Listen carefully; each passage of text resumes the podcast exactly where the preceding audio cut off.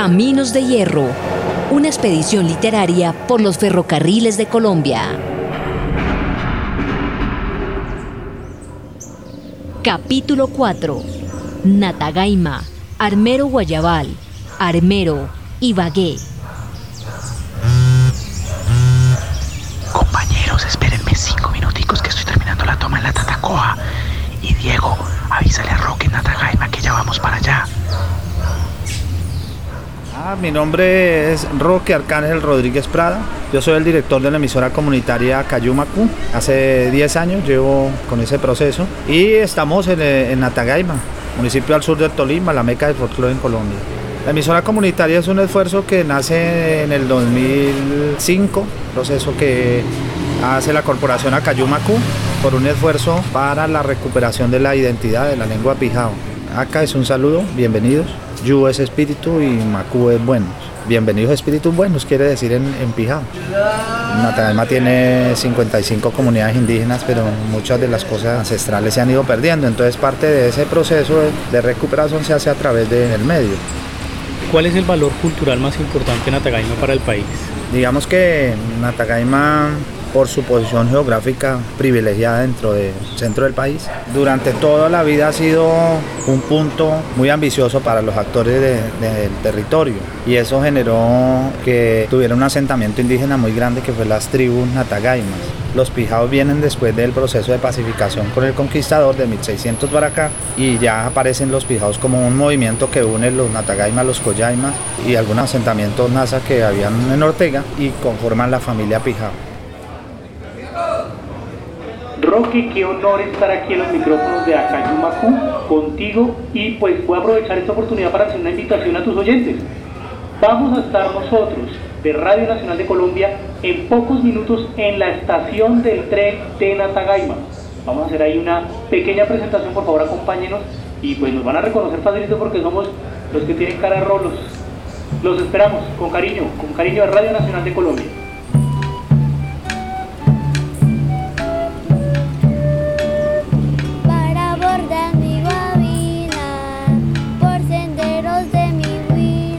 ¿Tu nombre? Tania Michelle Salinas Manjarres, ¿Y qué instru- instrumento interpretas? el chucho Y cantas. canto. Mi nombre es Miguel José Balbuena Garzón y toco el instrumento la flauta transversa. Mi nombre es Gabriel Eduardo Aragón Maecha y toco la tambora y también canto. Mi nombre es Marco Antonio Medina Merchán y por el momento estoy tocando el instrumento de la guitarra. ¿Cuáles fueron las canciones que nos interpretaron ahorita? El contrabandista el primero. El segundo Irene bordando guabina. ¿Por qué para usted es importante esta música tradicional? La música para mí es un logro, porque cuando era una semillita crecí y me puse roja, crecí con hartas plantas. Eh, para mí la música es, es un sentimiento que uno siente un sentimiento cuando está tocando la flauta o demás instrumentos. A mí me siente porque, porque eso tiene cuatro instrumentos que puedes tocar. Tiene la tambora, la guitarra, el tiple y la bandola. En completar los cuatro instrumentos se lo llevan lejos del país para Inglaterra. Ay, con las palmitas marco el pulso cadencioso.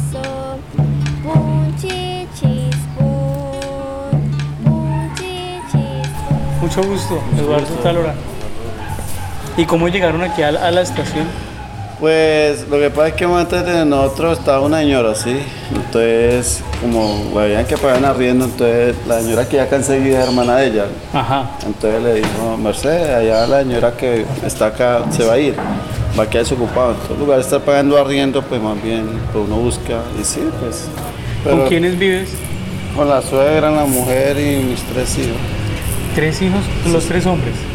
Tengo dos, dos varones, una niña.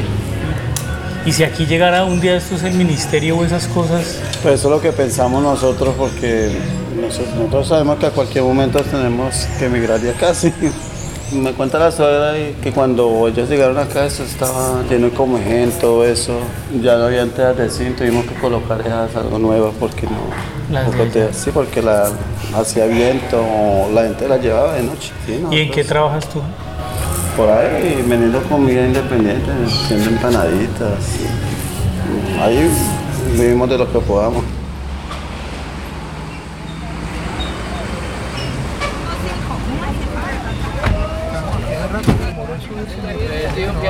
Ocho, ocho. No, pero este ya, había hablado conmigo. Sí, por eso. Entonces le va a tocar que esperar el otro, mi amor.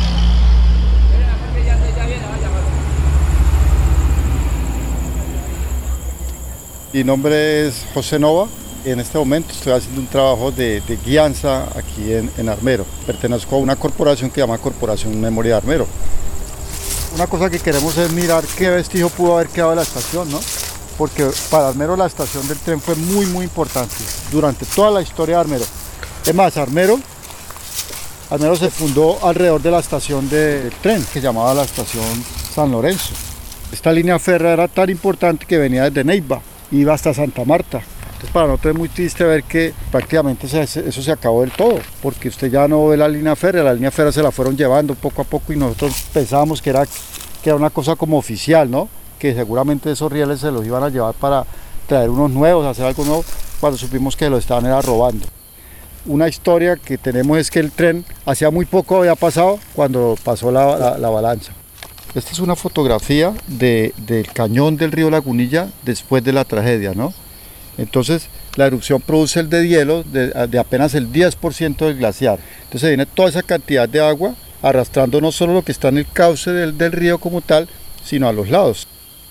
Además de que históricamente aquí ya habían sucedido dos avalanchas sobre este territorio, en 1595 y en 1845. Entonces ellos sabían el peligro tan grande que corría Armero. Aquí hay unos árboles muy inmensos que la gente que los ve se imagina que tienen muchísimos años, ¿no? unas ceibas inmensas. Resulta que ese tamaño que tienen esos árboles eh, es debido precisamente a la, a, la, a la, fertilidad que traen todos esos materiales que, bajan de, de la avalancha. ¿no?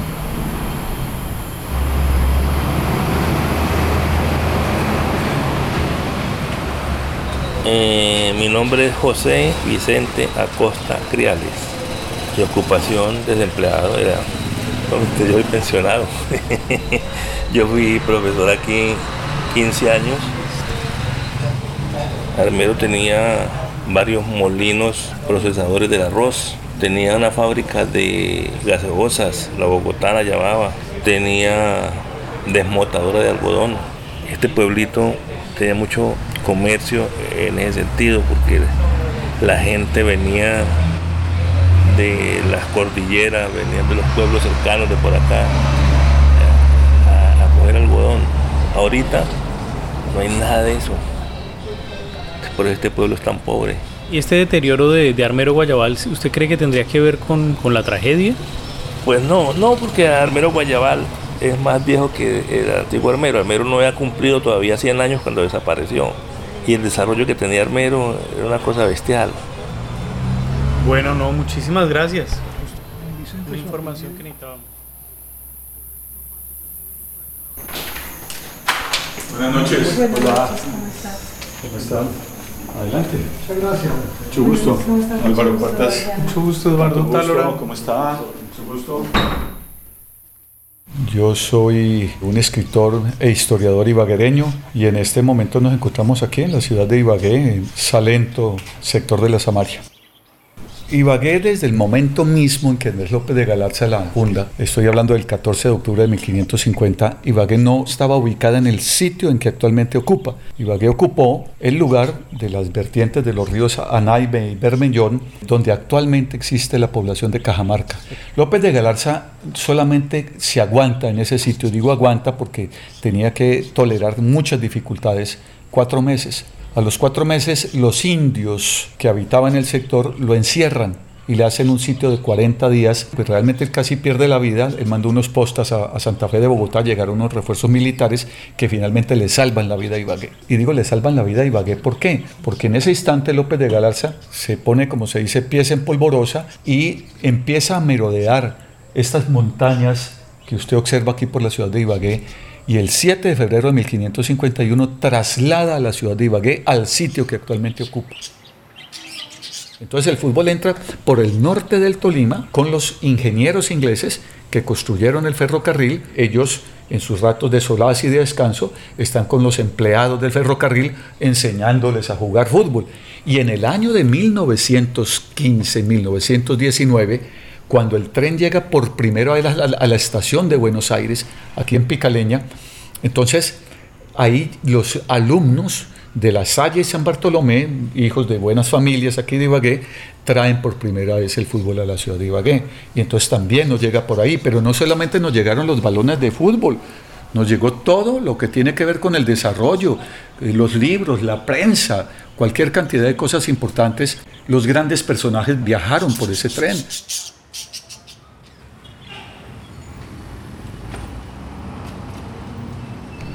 Carlos Orlando Pardo, escritor tolimense, estamos en Ibagué, Tolima.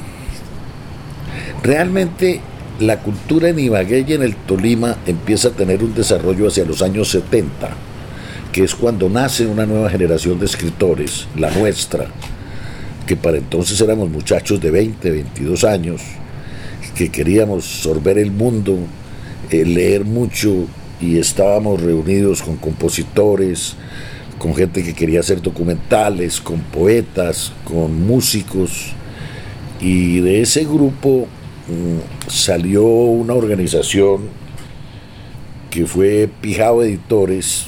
Mm, alrededor de eso se reunieron todos los escritores que salieron después, eh, como Germán Santamaría, que fue seis veces Premio Nacional de Periodismo, un cronista estrella del tiempo desde luego había otros escritores ibagreños como Arturo Camacho Ramírez, que fue del grupo Piedra y Cielo, quizás el mejor poeta de ellos, un hombre dedicado a la diplomacia, muy amigo de Neruda. Neruda lo cita en sus memorias porque era muy divertido. Era una especie de gentleman y de un caballero muy bogotano, de la chispa siempre oportuna. Era un ser maravilloso, uno de los poetas más destacados de ese momento.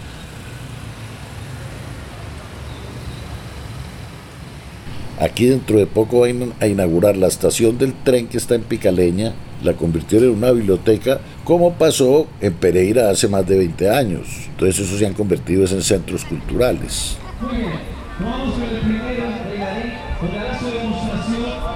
Benur Sánchez Suárez es mi nombre, estamos en Ibagué. Si uno tiene intereses literarios en Ibagué, ¿qué puede hacer? ¿Qué espacios hay para acompañar esas iniciativas? La verdad que hay algunas revistas, pero las revistas eh, literarias son esporádicas, son difíciles de sostener, no, se, no las apoyan. Entonces, muy complicado. Toca recurrir al, a la enseñanza, al magisterio, pues la mayoría hacen eso. Hay librerías, hay clubes de lectura. Ese es el problema, aquí no hay librerías. Hay una en el centro de la ciudad que es la Librería Ibáñez creo que más o menos está actualizada. Los que podemos viajamos a Bogotá y nos surtimos de material y, traemos, o en la feria el libro, y nos prestamos, circulamos los libros ¿no? entre los amigos. ¿Y no hay festival literario aquí en Ibagué? hay un certamen que se ha venido haciendo últimamente, ha tenido cierta regularidad, que es eh, Ibagué en Flor pero es más dirigido a los poetas. ¿Y ese mercado de, libritos de usados que hay ahí en el centro, ahí, ahí qué pasa? No, ese, a veces uno va y consigue unas cuantas joyas, eh, sobre todo cuando sabe uno que un libro no lo consigue en ningún lado, de pronto va a revisar y allá lo consigue. Para eso pusimos la casetica ahí, vea bien puedan, miren los libritos con cariño. Soy Carlos Pardoviña, escritor ibaguereño. Nos encontramos justo ahora en donde nació Ibagué, en la plazoleta de los artesanos, en la 10 con quinta, que es el Parque Centenario, a una cuadra apenas de la Plaza de Bolívar, el sector alto de la ciudad. Aquí desde siempre ha habido una movida literaria que a mí se me ha antojado maravillosa desde hace muchísimos años. Ha habido talleres literarios, eh, hay un em, centro de estudios literarios en la Universidad del Tolima que se dedica mucho a estudiar la obra de los autores tolimenses. Eh, normalmente y cotidianamente hay lanzamientos de libros. Aquí tenemos dos editoriales, lo cual es una cosa bastante particular, ¿no? Pijao Editores, que tiene 45 años publicando libros, y Casa de Libros, que, que es de la misma familia, que es una editorial hermana, que lleva también 800 títulos. Y hay generaciones y de generaciones, lo cual es una maravilla porque allí uno se encuentra en esos en esos espacios. Entonces no hay, para la formación, Ibagué no es formadora de escritores, pero aquí sí hay una movida literaria permanente y editorial. ¿Tienes alguna experiencia, algún pensamiento, algo que te hayan contado sobre el tren en, en Ibagué? El tren llegó a Ibagué y como llegó, eh, terminó yéndose. La bellísima terminal del tren fue convertida en una horrible terminal de transporte de buses con humo. La antigua estación del tren de Picaleña fue invadida y olvidada y con las paredes resquebrajadas hasta ahora fue recuperada de quienes vivieron ahí 15 años. Aquí nos empeñamos en borrar la memoria. Incluso eh, sobre los rieles se construyó una avenida que lo único que nos queda en Ibagué es la avenida del ferrocarril por donde alguna vez pasaron los rieles y fue sepultada por el cemento de los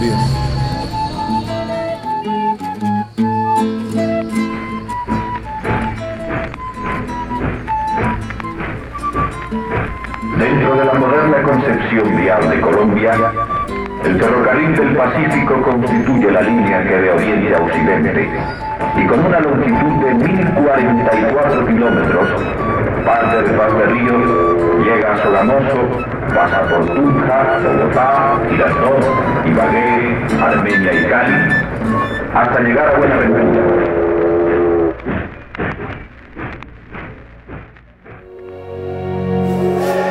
Caminos de Hierro una expedición literaria por los ferrocarriles de Colombia. Para escuchar de nuevo este capítulo y los anteriores, pueden ingresar a la página web www.radionacional.co barra Caminos de Hierro. Allí encontrarán además los videos que cuentan el detrás de micrófonos de esta aventura y también los agradecimientos a cada una de las personas que hicieron posible este capítulo. Caminos de Hierro es un contenido especial de Radio Nacional de Colombia.